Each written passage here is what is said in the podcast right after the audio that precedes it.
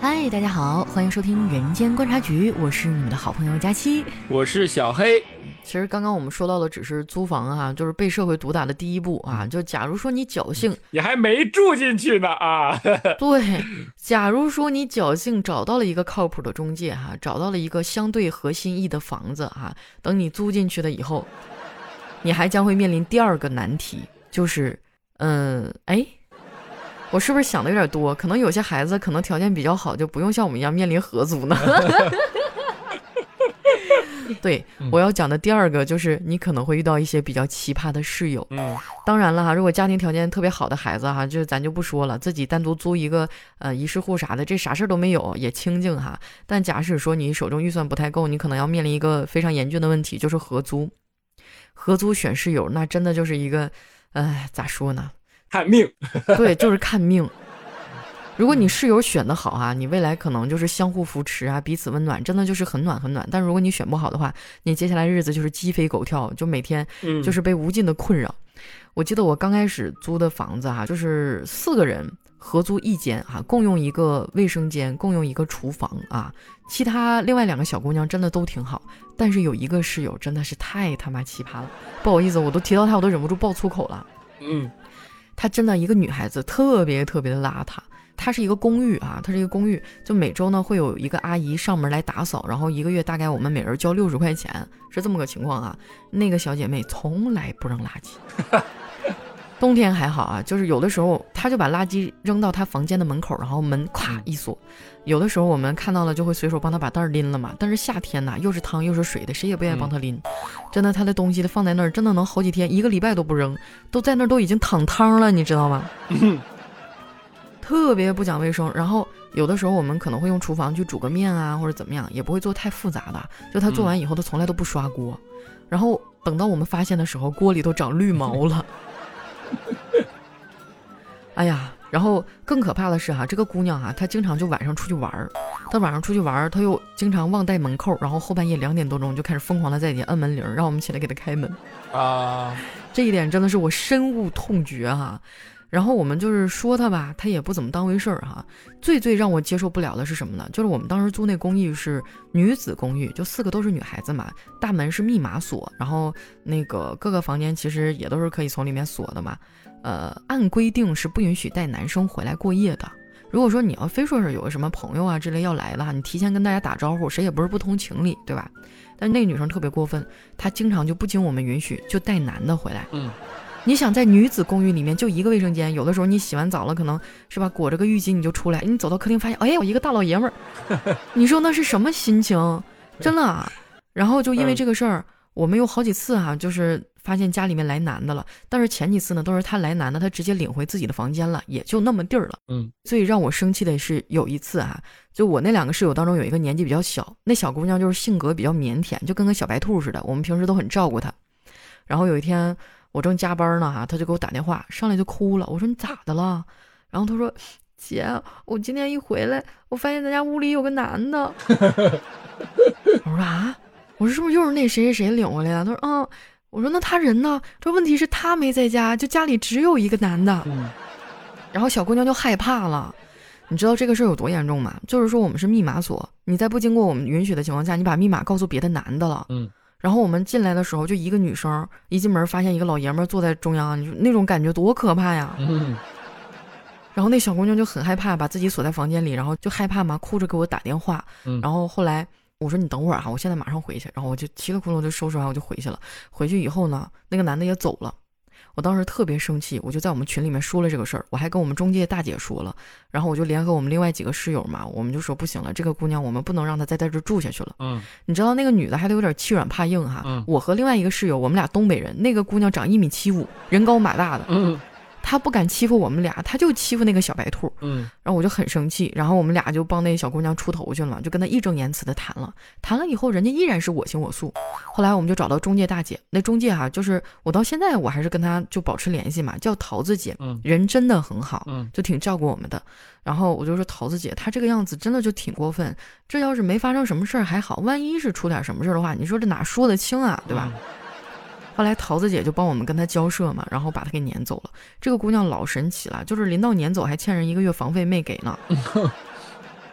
然后那天他走的时候，我们几个人真的是兴高采烈的啊，就一起去他那个房间打扫嘛。结果在他的床底下掏出了一个，我觉得得有一个月以上，就围绕着苍蝇流着绿水的一块西瓜皮。哎呦我的天！当时我就觉得，哎呀，我操，真的绝了！就是选室友啊，真的一定一定要注意哈，就是。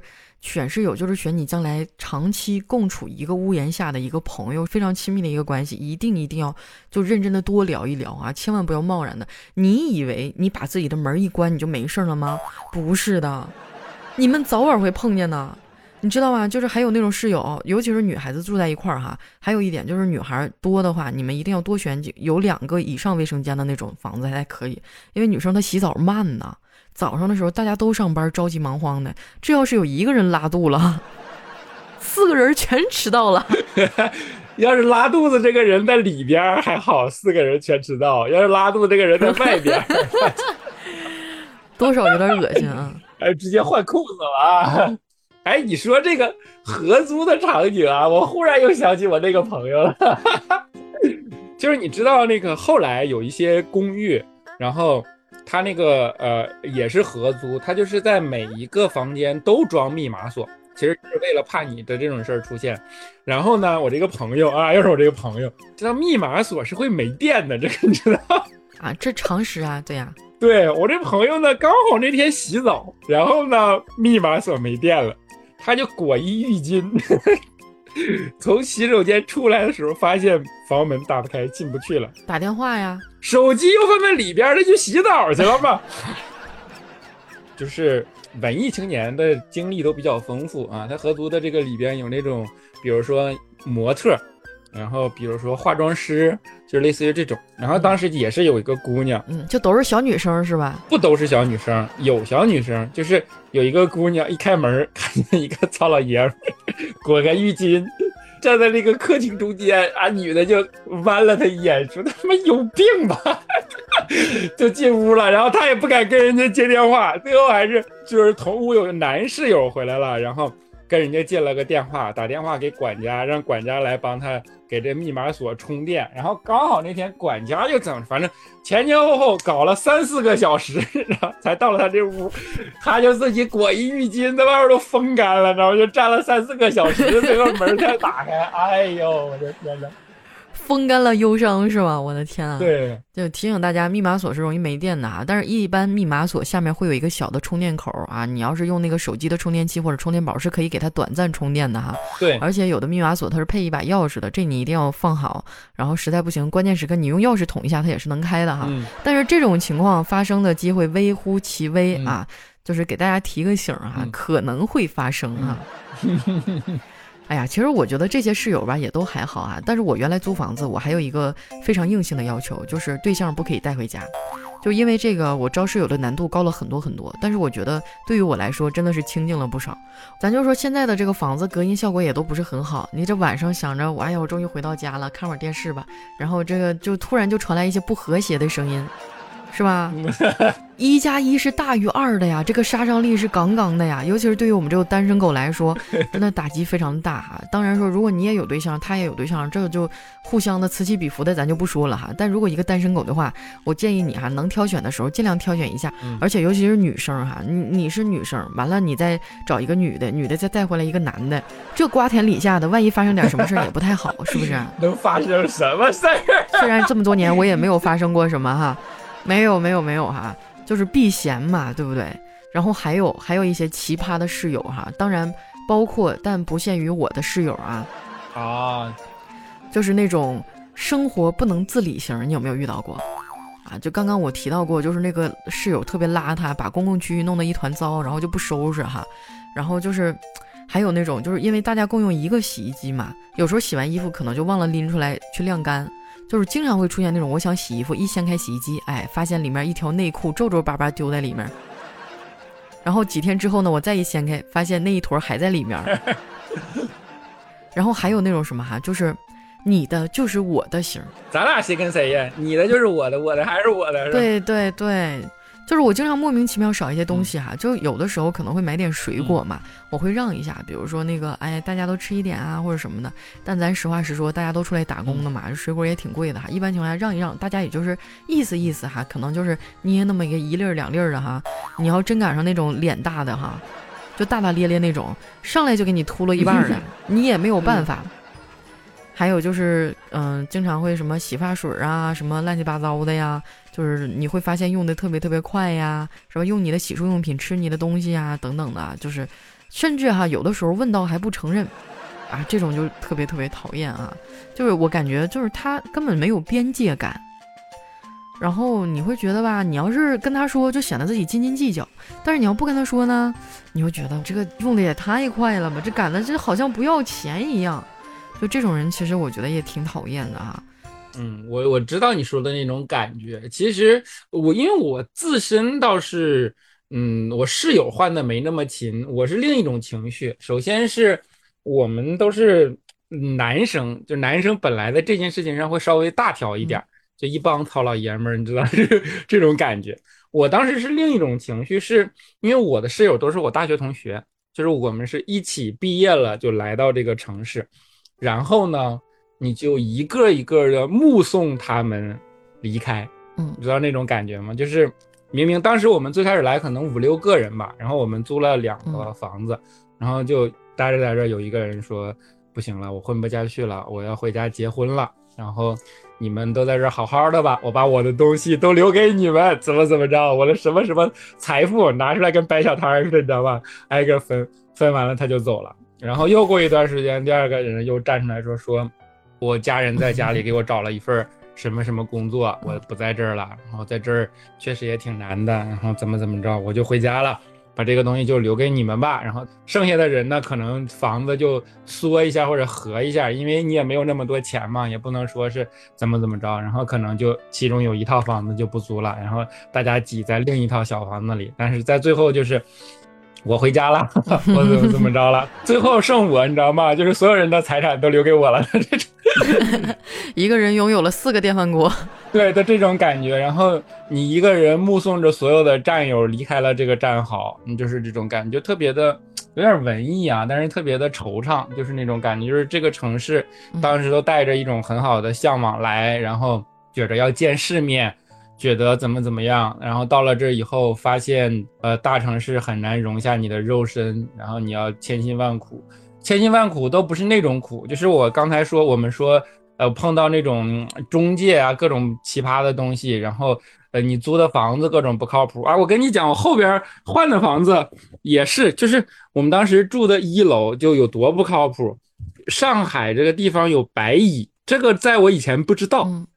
我不知道你知不知道这个东西，就是北方孩子一般都很难知道这个事儿，没遇到过白蚁，就只在课本上见过，好像就是爱啃木头，是吧？对，就当时我们那木地板底下都被倒空了，你知道吗？有一天我上厕所迷迷糊糊走到厕所门口，咔嚓掉坑里了，脚差点给我崴了。然后我说这怎么回事呢？我就把那个木地板一翻开，我的天呐，里边都已经蛀空了，然后那个呃门框上面都蛀成那个洞了。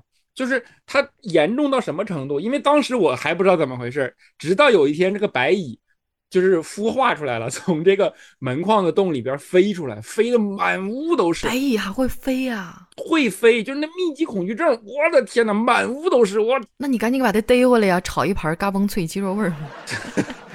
它那个体积最大的是翅膀，你这炒不出来。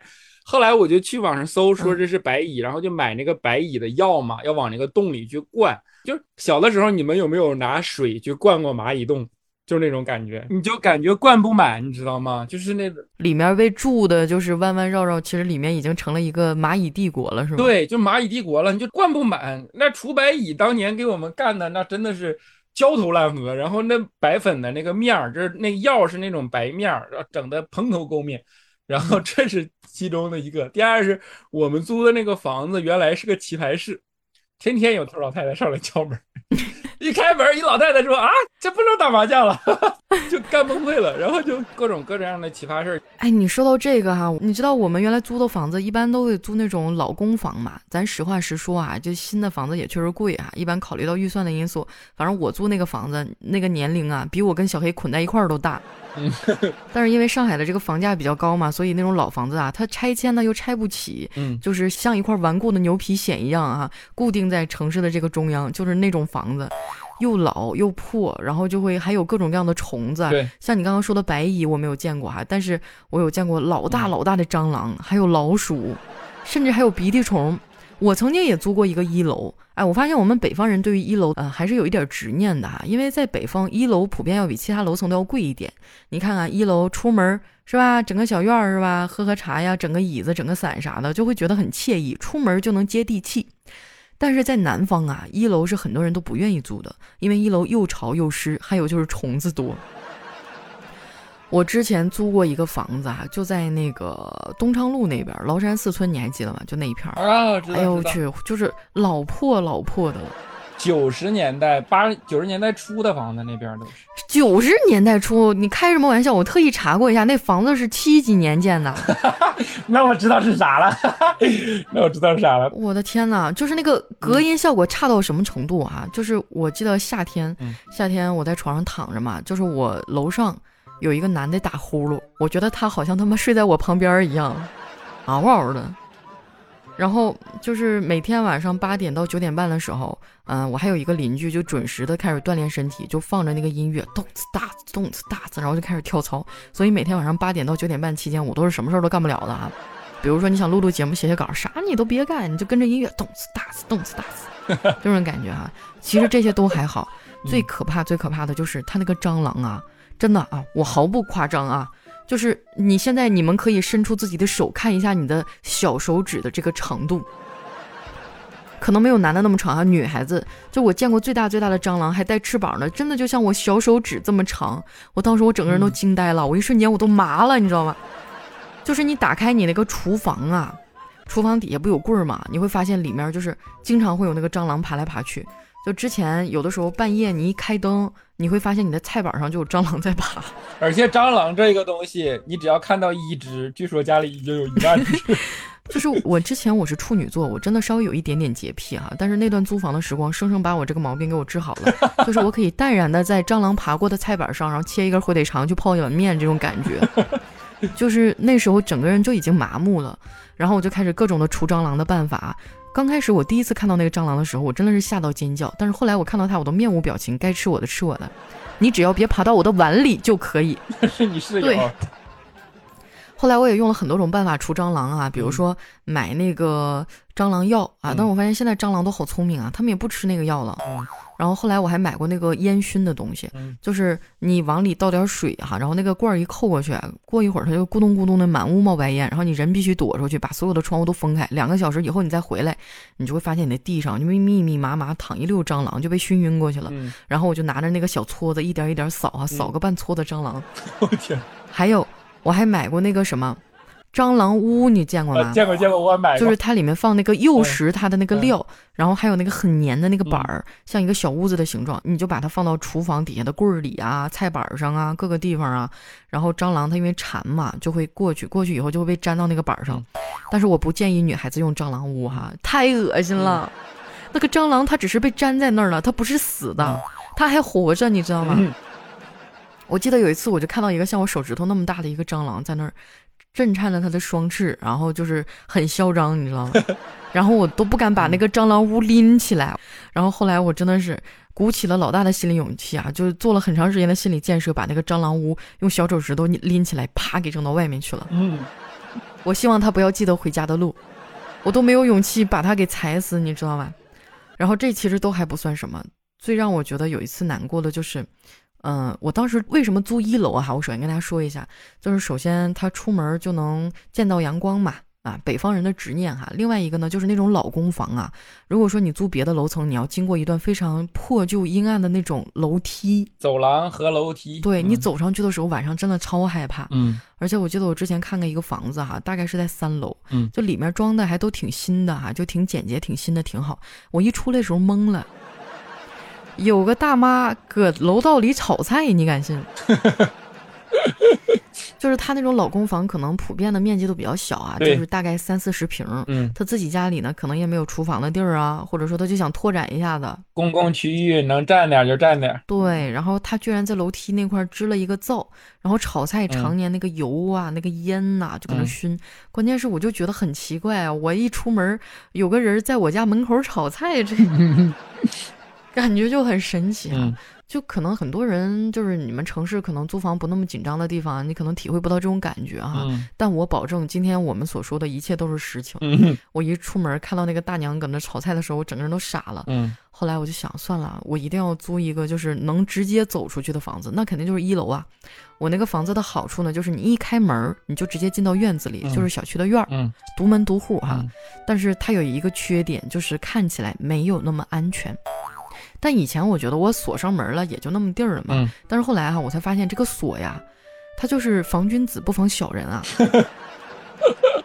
就是我有一次忘了带钥匙嘛，找人上门开锁，一百五十块钱哈，我就寻思多么高深的技艺呢，结果人家上来拿一个小破卡片，一个铁丝儿，不到一分钟就给我捅回了。嗯，我当时心想，哎呀，我去，我真是锁了个寂寞呀！就是在会捅的人眼前，这就是一张纸。你让我想起了那个事儿，就是说那个呃开锁广告的这个事儿。然后一开始我不太相信嘛，后来我就就不觉得他们技术有多高。后来我发现看到了这个开锁广告以后，我就真的觉得这帮人很牛。然后以后开锁一定要找他们，因为他把开锁广告贴到了我家屋里。我跟你说一个让我到现在想起来还特别心有余悸且心酸的事情哈。嗯我那会儿租那个一楼嘛，嗯、我给你们大概讲一下什么户型啊，三十多平，嗯然后一进门是一个类似于像过道似的那么一个走廊，然后走廊的左手边是那个柜儿，然后就是有一个小小的煤气灶啊，就姑且称之为厨房吧，嗯美其名曰开放式哈、其实就是没地儿搁，嗯就是在那儿给你整了个小厨房啊。它其实是一个走廊，大概能有个两米多吧。嗯你走进那个走廊以后呢，就是一道门儿，然后你推开那个门呢，就是我的一个卧室啊，基本上也不太大，就属于开门就上炕那种感觉吧。嗯哎呀，然后有一天晚上我睡觉嘛，就睡到后半夜，我突然就听到我们家有动静，嗯就特别清晰的，就感觉厨房好像有人在翻什么东西。嗯那一瞬间，我就是肾上腺素狂飙啊，就是我感觉我那个心跳一下就蹦到嗓子眼儿了。我当时心想，是不是我们家进来人了？因为太清晰了，就是有人在我们家厨房翻东西那个动静儿。然后我的门当时是半开着的，嗯也看不太清楚。我就是我连动都不敢动啊！我就是在那儿，我脑海里就想，哎呀，完了，是不是入室抢劫呀？如果他一会儿过来扒拉我怎么办呀？嗯 我是醒我还是装睡呀？如果说他要劫钱的话，我没有钱怎么办呀？我当时我都想好，了妈妈呀，如果我妈明天早上在新闻上看见我怎么办呀？啊，大哥不要杀我！就你听我现在描述好像挺有意思，但当时我真的眼泪含眼圈儿，就是我的心都蹦到嗓子眼儿了，我感觉我心跳哐哐哐老快了，嗯然后我不敢动，一动不动的，我都不，甚至我都不敢翻个身，嗯我只能用余光瞄着门缝，嗯我想看一下是不是有人影什么过来。后来大概过了十几分钟吧，我就觉得，哎，怎么没有动静了呢？后来我就强忍着，鼓起勇气，抬手把我床头的灯给摁开了哈。结果我才发现虚惊一场，就厨房里真的什么人都没有。正当我长吁一口气哈，我就躺在床上抬头一看，你猜怎么着？嗯，棚顶有个大耗子。你的另一个室友，就是我给大家描述一下，我们那个棚啊，一般他们都喜欢贴一个什么石膏边儿啊，然后整那个灯带嘛，嗯然后就是有一个老鼠趴在那个灯带上，抻出脑瓜子，亮晶晶的眼神儿，它丝毫不怂，就那么抻着头在那瞅我。嗯就是我甚至可以在他的这个眼神和那个气场当中感觉到，哼，我才是这个家的主人，就是那种三分讥讽、三分不屑、四分漫不经心那种感觉，你知道吗？嗯我以前我真的超级怕老鼠，但是那一刻我居然心里是长舒了一口气感到了一丝安全。啊！原来是老鼠，哇！我瞬间就是松了一口气，我觉得啊，我安全了那种感觉。嗯然后转而就是稍微有那么一点心酸，就是毫不夸张的说，眼泪都要下来了，真的。那一瞬间我就特别想妈妈、想爸爸、想家。然后如果是以前我看到那么大一个耗子，我肯定这一宿我都睡不着觉了。但是后半夜我居然睡得还挺安稳的。就包括后来我跟我朋友聊天的时候，聊到这段时间，我说其实人家才是原住民，我才是这个家里的外来人啊。但是他没给钱呀。对，那倒也是啊。就是我觉得我才是一个外来者，我才是一个打扰了人家生活的一个人。嗯，其实想想这种感觉，真的还就觉得挺奇妙的哈。嗯。然后后来这个耗子还有一个后续。嗯。我有一段时间出差，出了差不多十天。然后那个我那儿不是有个拉门嘛？那块儿就是晒衣服什么的，有那么一个小拉门，一个阳台。嗯。然后加上我那段时间减肥，家里确实什么吃的都没有。我十天以后回来，我一拉开那个阳台门，我发现那个耗子饿死了。躺在地上，就很神奇。给原住民饿死了。对，因为那个我把阳台门拉上了嘛。你说好巧不巧，你在阳台，你赖谁？又没有吃的，然后成天暴晒，又没有水，想爬又爬不出去，对吧？嗯。然后当时我也不敢把它弄出去啊。正好我同小区，我有一个听众叫小胖妹儿，可能很多老听众知道啊，她有她对象嘛，他俩一块住。我说你能不能过来帮我把那个耗子铲出去啊？然后那一天我就坐在那儿等他们俩过去，他对象然后拿个撮子，然后戴着手套把那个老鼠给我包出去了。然后我们又原地消的毒哈，其实想想也挺有意思的，就是印象非常非常的深刻吧。嗯，就我与老鼠室友相处的那一年吧。嗯，我觉得租房极大的。嗯，影响了我对生活的一种态度吧，就是或者是让我对生活的容忍度变得高了很多很多。我开始就是，嗯，很多事情都开始见怪不怪了哈。但是我也提醒大家，就是跟大家讲这些呢，主要就是提醒你们啊，尤其是女孩子，一个人可能会面临很多很多你永远都想不明白的恶意。就是在租房的那一刻的时候，你一定要想清楚，在安全方面呐，对，或者在其他方面，一定要方方面面都多考虑一点。这样的话，你才能就是少搬几次家，少走一点弯路。真的是太折腾了，确实是。当你拎着这么多年的锅碗瓢盆，你的各种东西滴了算卦的，像一个逃荒的人一样去换一个房子的时候，那种感觉真的很难受的。哎呀，确实是啊，说起来一把辛酸泪啊，就是勾起了我们两个回忆的过往，但是。这把辛酸泪呢，也确实不是想跟大家卖惨，因为这确实是我们的真实生活。然后也确实赶到毕业季了，会有大量的年轻人、学弟学妹涌进社会，然后涌进北上广，带着自己像我们年轻的时候的那份憧憬，觉得大城市要找到我自己的天地，要闯出来以后属于自己的生活，然后可能到这儿就先被中介 烫头一顿，进入社会的第一顿毒打。对，希望我们两个说的这些故事能够让你们。提前知道这种生活的存在，然后在心理上有一个缓冲，然后在因为听过了这些故事，看到了这些事儿，能够碰到这些事儿的时候避避坑、排排雷，嗯，就少走一点弯路吧。也不全都是一些不好的事情啊。咱说，其实我也遇到过一些很好的人啊，包括我身边的一些朋友，就是你知道，嗯，出外打工嘛，就经常会觉得很孤独。有的时候室友就真的就是你朝夕相处的，呃，你不说亲人吧，但是也。是很亲密的这样一群人了，处得好的话，真的是可以成为很多年的朋友。就包括我现在呀，我之前有好几个室友，我们也是依然是联系的。呃，包括有一个，就我之前说那个小白兔啊，嗯，就是囔了吧唧的那个老受欺负的那个，后来他也慢慢的就是换了工作呀，性格也是慢慢成长了起来。嗯，他有的时候还听我的节目，就经常跟我聊天。他说：“佳琪姐，我一直觉得你是我的榜样，我觉得你很厉害，我要向你学习什么的。”我当时心想：“嗨。”也就是在你面前坚强坚强，自己一个人躲在被窝里，指不定怎么哭鼻子呢。嗯，然后我记得我那会儿还交了一个朋友，特别有意思。我以前是不吃螺蛳粉的啊，然后他有一次就是在家里面煮螺蛳粉，当时我们都笑他，我们说好像厕所爆炸了，他就非让我们吃，我们就在在屋子里面追着呀闹着。后来吃了几口以后，我从此以后我就爱上了螺蛳粉。我每一次吃螺蛳粉的时候，我都会想到她，就那个可爱的女孩子。然后包括我还有一个室友叫笑宝啊，笑宝是学计算机的哈，就真是那种技术大拿，就是家里面各种事儿啊，他就像个男孩子一样。然后还特别喜欢运动，就是什么拧书架呀、修马桶啊、给电脑重做系统啊等等一系列的事情啊，就是真的非常非常优秀的一个女孩子。然后我们相处的也很愉快，呃，包括后来也接触过一些室友吧。呃，像我之前接触过一个叫 Kia 哈，我还邀请过他来上我的节目。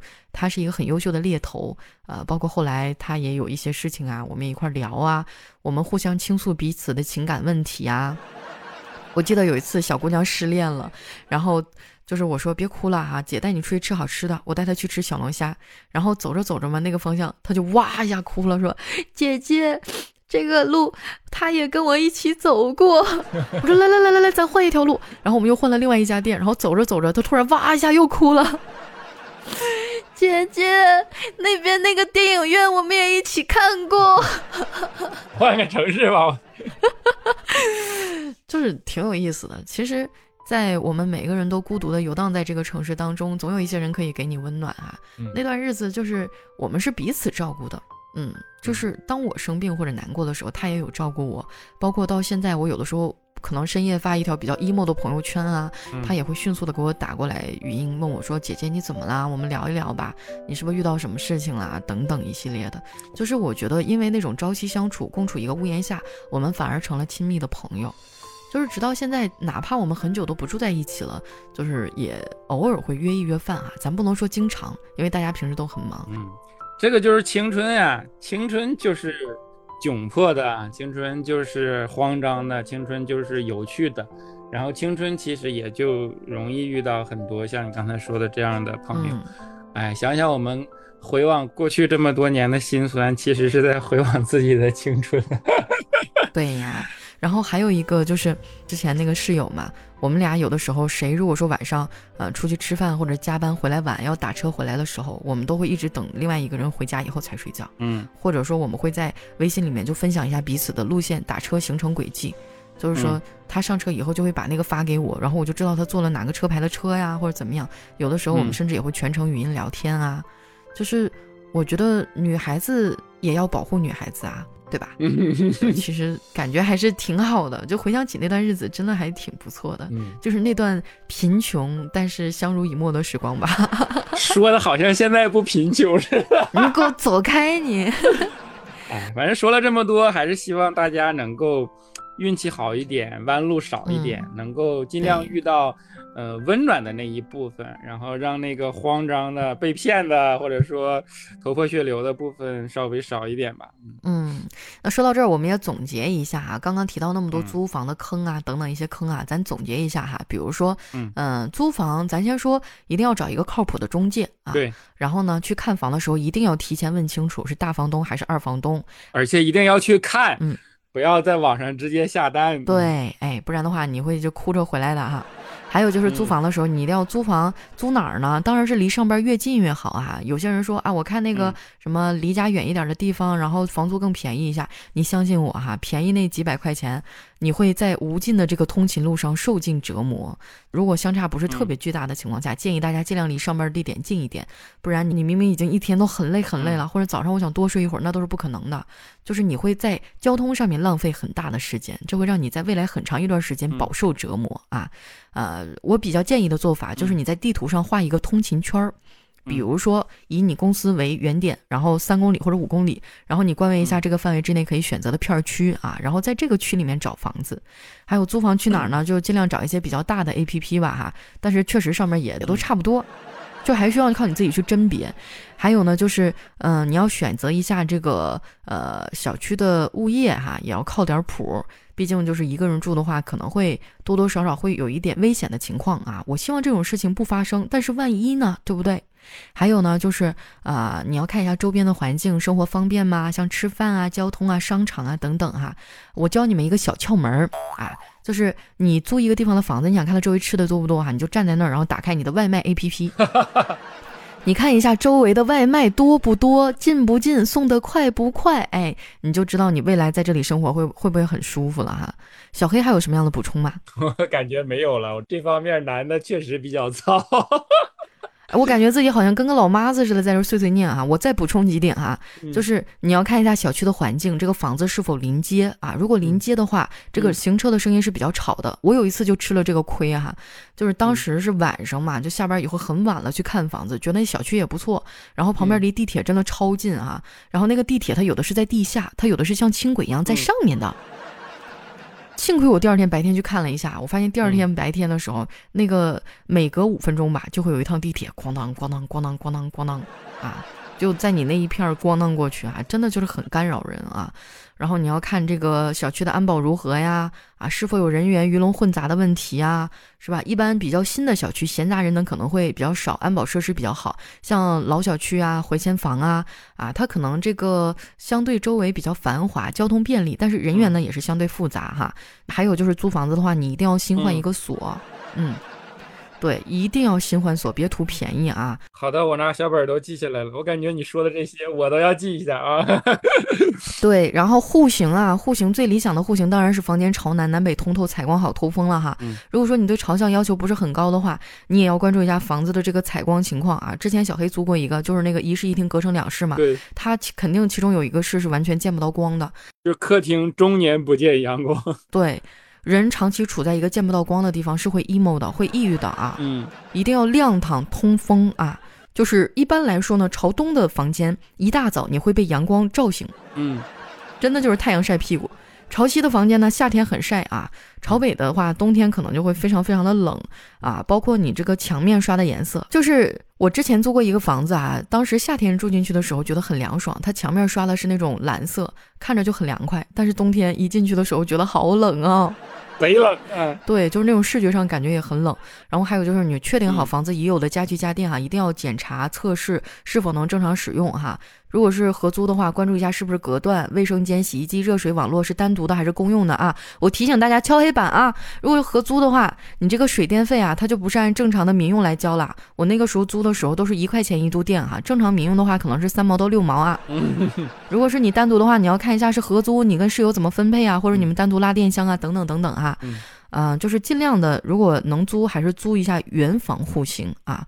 然后还有，你就是看一下墙是不是实墙，进去的时候一定要敲一敲。如果是实墙的话，它声音是不一样的哈。如果是薄薄的木板，那你趁早放弃吧。嗯。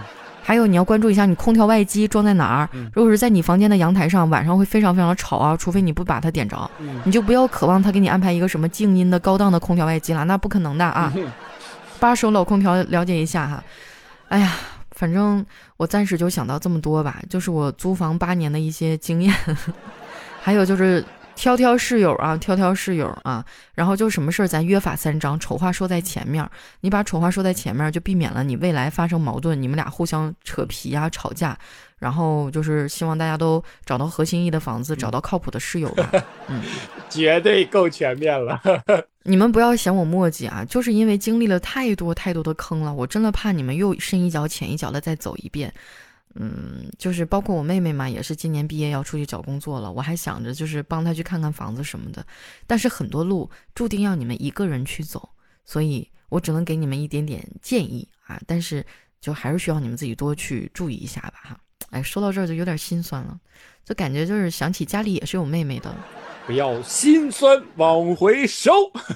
这一期节目我们居然唠了这么长的时间啊！嗯，就是不管怎么说吧，还是希望大家哈，就是呃，如果说经济能力不足的情况下需要租房呢，咱就多避避坑啊。然后如果说条件允许的情况下，我说真的哈，我还是比较倾向于买房子的。是谁都倾向，你说的没错，钱允许不允许的问题吧。啊，就是年轻人嘛，还是要有一定的理财规划，多去攒一攒钱哈。嗯，就是，嗯，买房子呢，其实就好像是给你的人生穿上了一套盔甲，这套盔甲真的很沉，它会让你走得很慢很重。但是穿上盔甲的人生呢，会更有分量感，比飘着强，真的哈。就是有能力的情况下，咱不说北上广了，那太贵了，我不说了。就是在自己能力允许的范围之下，有一个属于自己的小窝，然后。我感觉还是一件挺幸福的事情的，真的。嗯，好了，那今天我们就是聊过快乐的，聊过沉重的，今天我们的节目也接近尾声了哈。小黑，你还有什么对于大家的嘱咐吗？对于大家的嘱咐就是，如果你们有相似的心酸过往，或者说避坑指南，欢迎在我们的评论区把它分享出来啊，然后给我们的节目点点赞，转转发，然后进行一些订阅啊，嗯，关注一下我们的专辑《人间观察局》。对啊，就是我们一档节目的时间其实也没有办法说的那么全面，但是大家可以帮我们补充一下嘛，就当是为了我们身边的人哈，为了我们这些学弟学妹们避避雷啊，大家都少走点弯路啊，希望你们未来都能拥有一个灿烂的人生吧，上升一下价值啊。那今天我们的节目就先到这儿啦，我是佳期，我是小黑，我们下期节目再见啦，拜拜。